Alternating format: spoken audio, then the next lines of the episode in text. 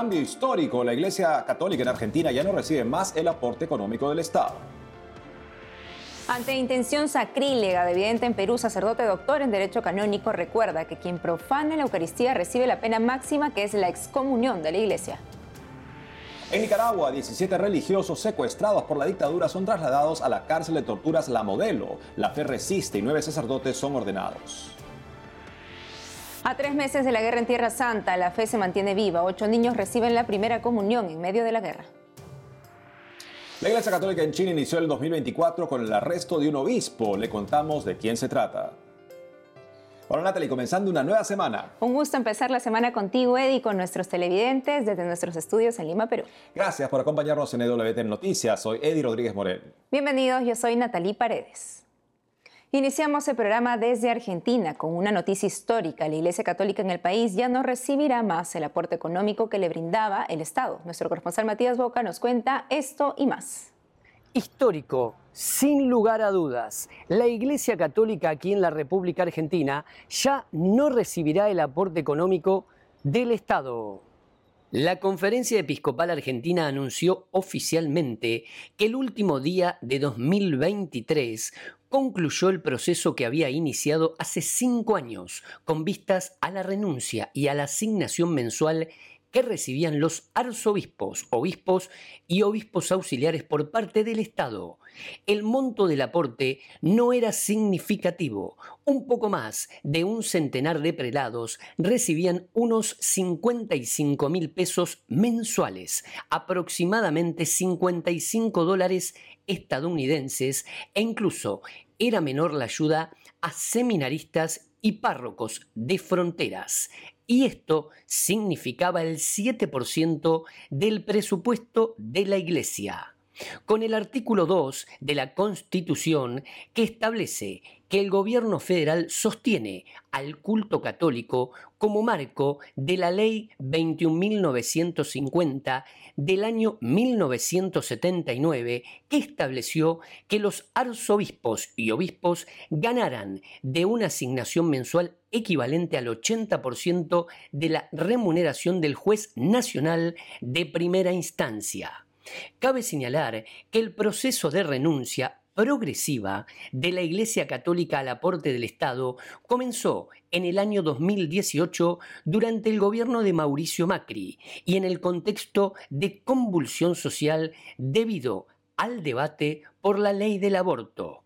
Asimismo, el episcopado aclaró que por resolución del Ministerio de Relaciones Exteriores, Comercio Internacional y Culto, dispuso con carácter transitorio una asignación de 98 mil pesos, cerca de 100 dólares estadounidenses, para un puñado de arzobispos y obispos ancianos y con invalidez que se tramitará según aclara la propia conferencia episcopal de manera particular siguiendo una serie de requisitos. Este camino se enmarca en la conciencia de la Iglesia argentina de que la misión de la Iglesia debe estar sostenida siempre, en primer lugar, por sus fieles. Se ha trabajado en estos años también en esta catequesis importante de la vida de las comunidades. También se ha creado el programa FE para poder generar una plataforma que pueda recibir donaciones de una manera ágil para la Iglesia. Este proceso se enmarca, insisto, en esa necesidad de concientizar a los fieles del sostenimiento de la Iglesia, del sostenimiento también de nuestros pastores. Entre otra información, Monseñor Gustavo Larrazábal iniciará su ministerio pastoral en la diócesis de Mar del Plata. Monseñor Gustavo Larrazábal, a quien el Papa Francisco nombró obispo de Mar del Plata, iniciará el próximo 20 de enero de 2024 su ministerio pastoral en esa jurisdicción eclesiástica bonaerense, en el marco de una celebración prevista para las 18 hora local en la Catedral de los Santos Pedro y Cecilia.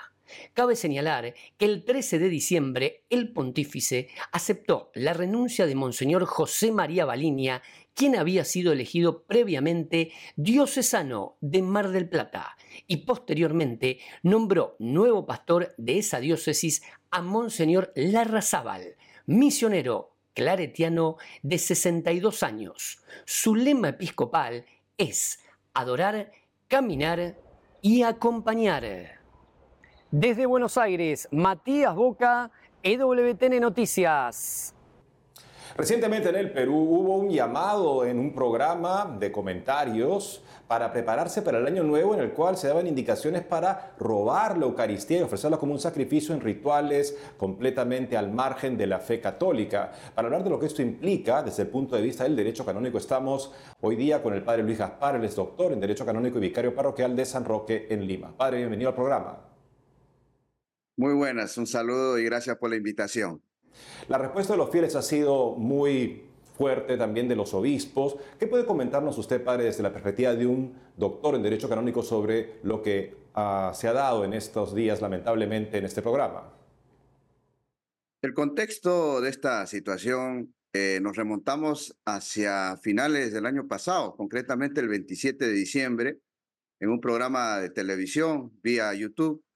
Eh, unas actrices invitaron a una vidente en el cual esta vidente hacía un llamado a cometer un acto sacrílego con respecto a la Sagrada Eucaristía a través de unos rituales de fin de año. Y lógicamente esto originó una reacción masiva del pueblo, en su mayoría católico aquí en el Perú, dado pues que la Eucaristía es el bien precioso que tenemos en la Iglesia Católica. Invitar a profanar, a robar las sagradas especies de la misa en su celebración, llevárselo a casa para estos rituales, pues lógicamente este era un sacrílego que el derecho canónico protege, la Eucaristía, sobre todo cuando se profana con la pena máxima, que es de la excomunión, late sentencia, o sea, algo automático. Padre, a raíz de este hecho, muchos se preguntan entre los fieles, ¿qué podrían hacer los fieles? ¿Qué podrían hacer los pastores justamente para mejor salvaguardar la Eucaristía? Eh, yo en, otras, otros países, en Estados Unidos, por ejemplo, he visto la, la, práctica que hay de que siempre hay una persona que se para al lado del ministro que da la Eucaristía y esta persona es atenta a que la persona tome la Eucaristía si la recibe en las manos o también viendo a las personas para ver que no vayan a hacer algo como esto, sacársele la boca, hacer algo. Son personas que tienen esa tarea. Lo he visto también en la Basílica de San Pedro, personas que están al lado del ministro y están muy atentos a qué sucede con la Eucaristía en el caso de cada comunicante. ¿Se puede implementar este tipo de práctica a nivel de la iglesia peruana y a nivel de la iglesia, en fin, sabiendo y conscientes de que lamentablemente este tipo de prácticas se dan, aprovechando que puede haber algún tipo de descuido en cómo se da la Eucaristía? La primera obligación de custodiar este bien supremo, eh, sublime eh, de la Iglesia Católica, como es la Eucaristía, corresponde a las autoridades eclesiásticas. A nivel universal, al Papa. A nivel particular, al obispo diocesano. Tiene que dar normas, leyes, recomendaciones a sus principales colaboradores, que son sus sacerdotes, en la custodia, protección, celebración del sacramento, concretamente en la Eucaristía. Celebrar dignamente, conforme a las normas litúrgicas, la Santa Misa.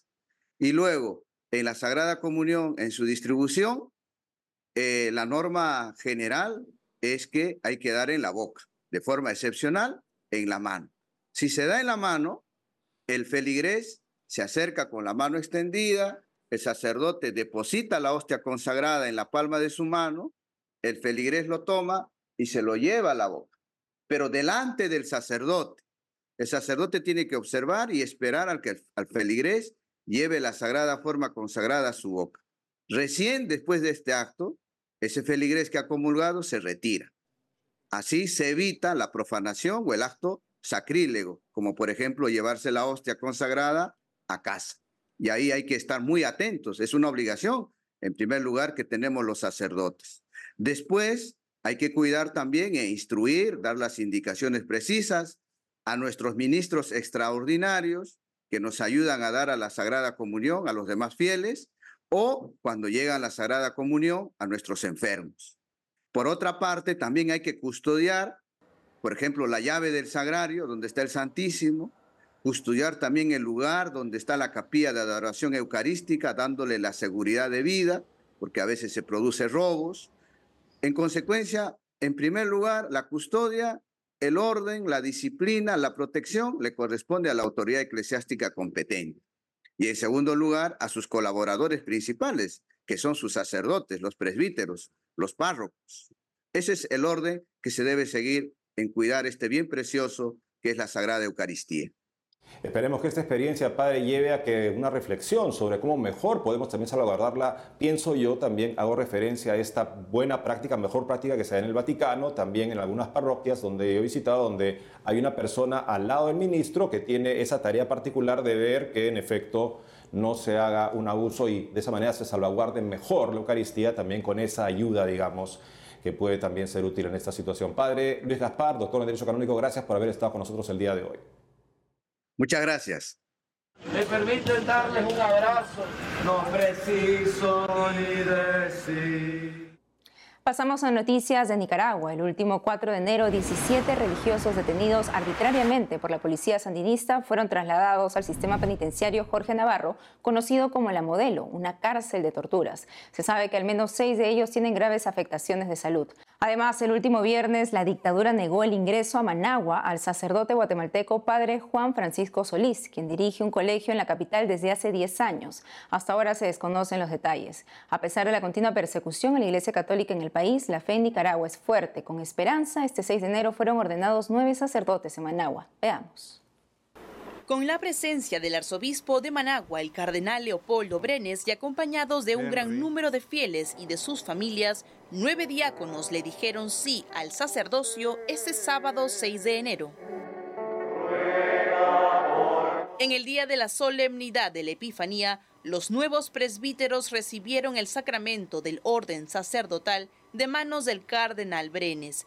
De esa forma, iniciaron su ministerio como sacerdotes. Los animó a estar atentos a las tentaciones del demonio. No es un poder, es un servicio. Y puede ser la gran tentación. Y el Santo Padre diría, sí, todos somos tentados.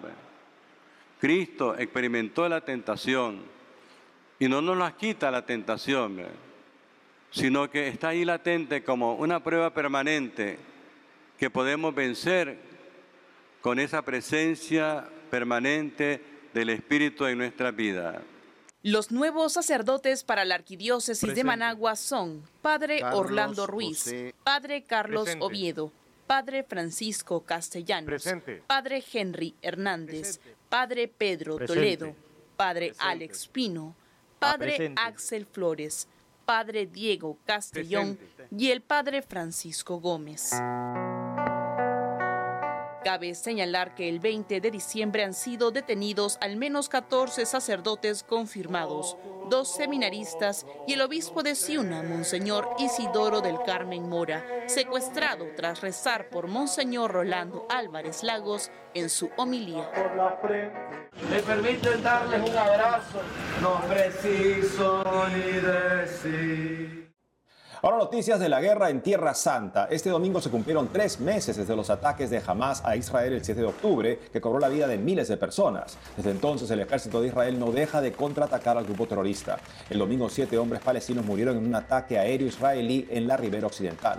Además han desmantelado la infraestructura militar de Hamas en el norte de Gaza. A pesar de los conflictos, la fe se mantiene más viva que nunca. En la Sagrada Familia, la única parroquia católica de Gaza, ocho niños recibieron la primera comunión. Las hermanas María del Perpetuo Socorro y María del Pilar contaron cómo fue este gran momento. Escuchemos.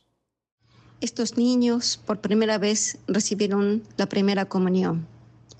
Empezaron su preparación con gran entusiasmo el año pasado, con la ilusión de recibir la comunión a mediados del mes de diciembre, con la visita del patriarca cardenal Pierre Batista Pizzabala, visita que hace todos los años a nuestra parroquia por razones que todos conocemos, no se pudo hacer.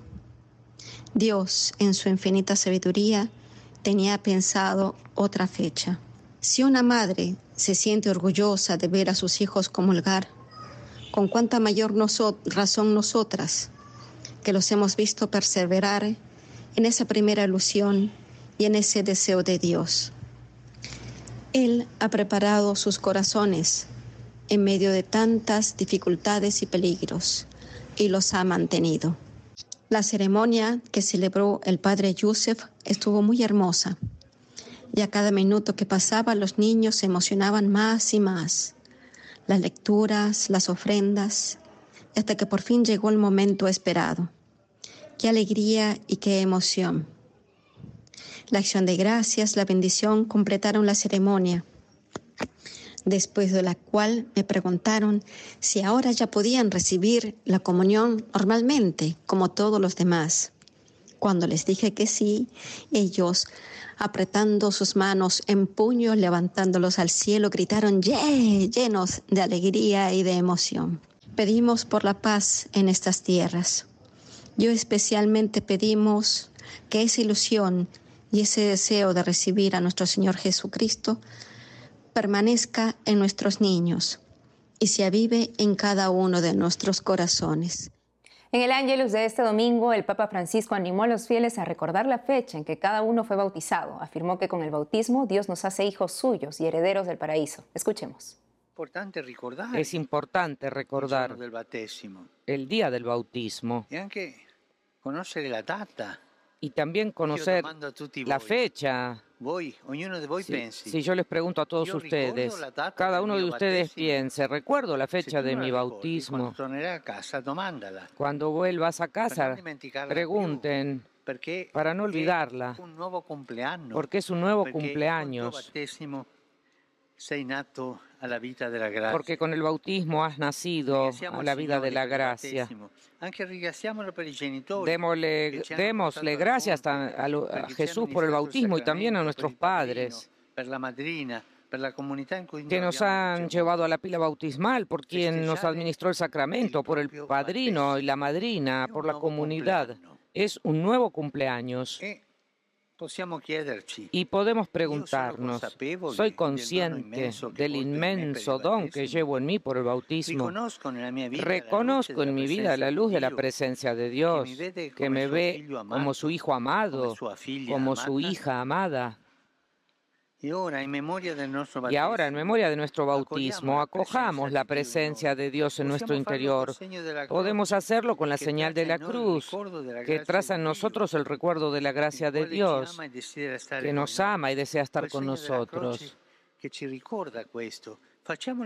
El signo de la cruz, hagámoslo juntos. Nos vamos a una pausa, pero al volver, la Iglesia Católica en China inició el 2024 con el arresto de un obispo. Le contamos de quién se trata. Además, en Irán, más de 100 muertos por atentado del Estado Islámico. Papa Francisco pide oraciones por las víctimas. Regresamos con más noticias con Enfoque Católico.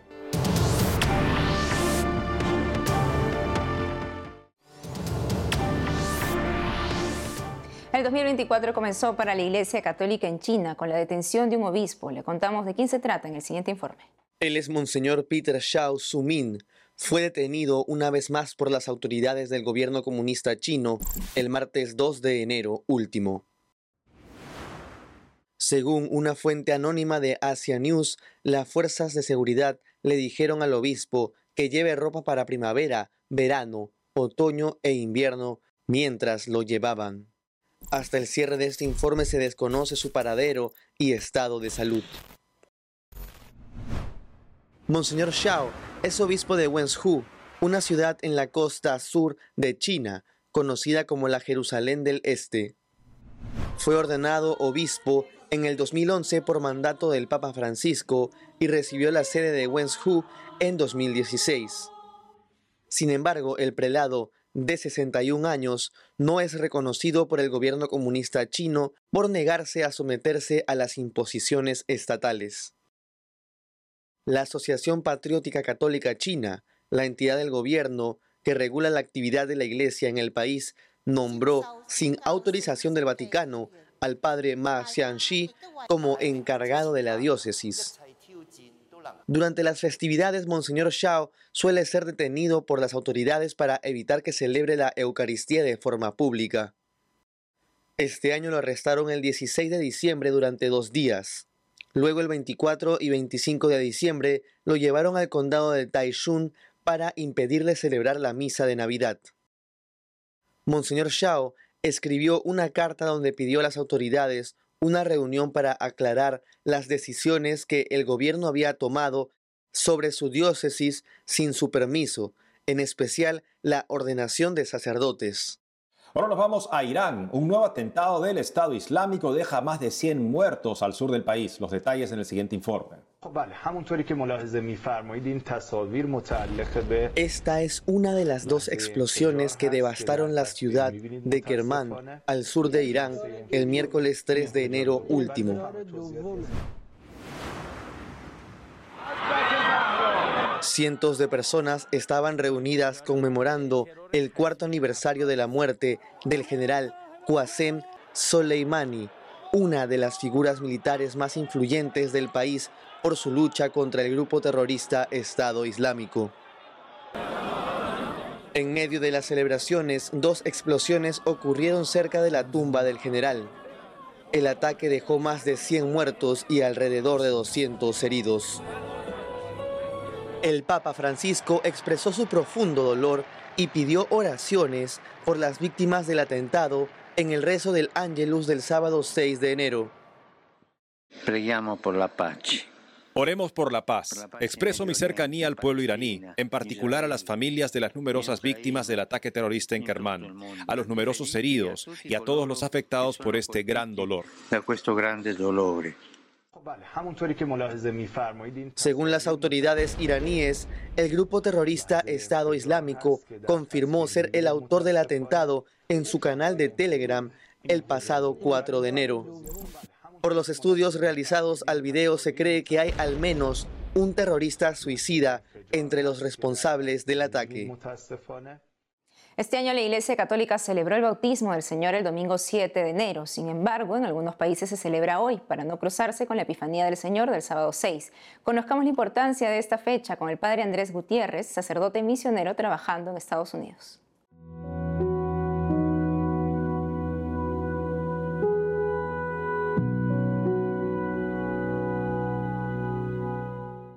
La fiesta del bautismo del Señor es el inicio de la vida pública del Señor y comienza la etapa, los tres años que el Señor dedicó para pues eh, implantar, seleccionar, implantar su iglesia, em, enseñarnos su nueva doctrina y por supuesto el, el misterio pascual de su pasión, muerte y resurrección.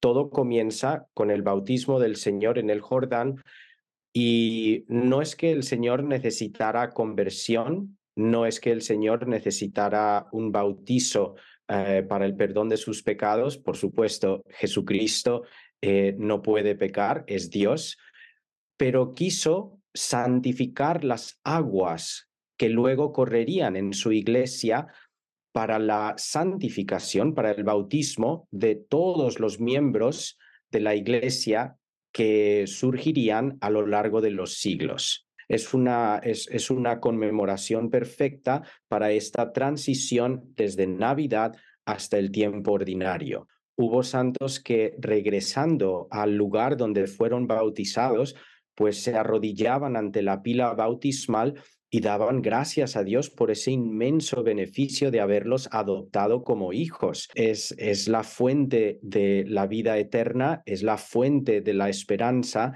Ah, tendríamos que tener los sentimientos más piadosos y, y agradecidos hacia ese momento de nuestro bautismo y pues si se puede animar a los que puedan escuchar que si están pensando o no bautizar a su hijito, esperamos un poco más, eh, hay que animarles a bautizarlos lo antes posible para que el Espíritu Santo pues, pueda entrar en esas almitas y tomar su morada. Eh, es un día realmente hermoso para la tierra y para el cielo.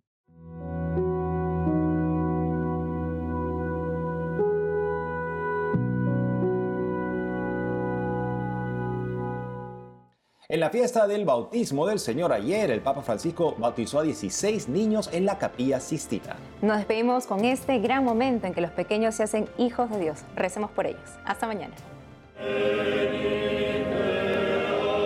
Benedice quest'acqua per il battesimo dei bambini. Dare proprio il dono della fede ai nostri bimbi e loro riceveranno il dono più bello, il dono della fede, il dono del Signore. Romeo, yo te bautizo en el nombre del Padre del Hijo y del Espíritu Santo. Alberto, io te battezzo nel nome del Padre, del Figlio e dello Spirito Santo. Emma Cecilia, yo te bautizo nel nome del Padre, del Hijo y del Espíritu Santo. Laura, io te battezzo nel nome del Padre, del Figlio e dello Spirito Santo. Rafael Norbert Francesco, io te battezzo nel nome del Padre, del Figlio e dello Spirito Santo.